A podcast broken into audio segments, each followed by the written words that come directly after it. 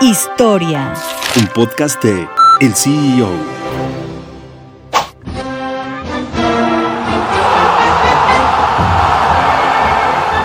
La fortuna del dueño del América ronda los 560 millones de dólares. El Club América fue fundado en 1916 y es propiedad de Emilio Azcárraga Gallán, uno de los empresarios más importantes de México.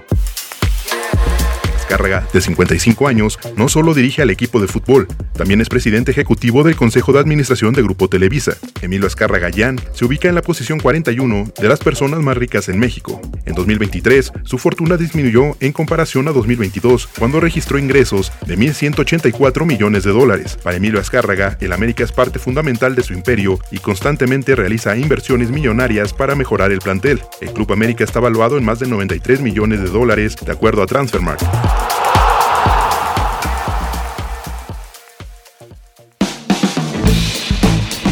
Mantente en el mercado con las noticias más importantes de la tecnología y los negocios, escuchando y compartiendo todos nuestros podcasts en el CEO.com, en arroba el CEO-en Twitter y el CEO en Instagram.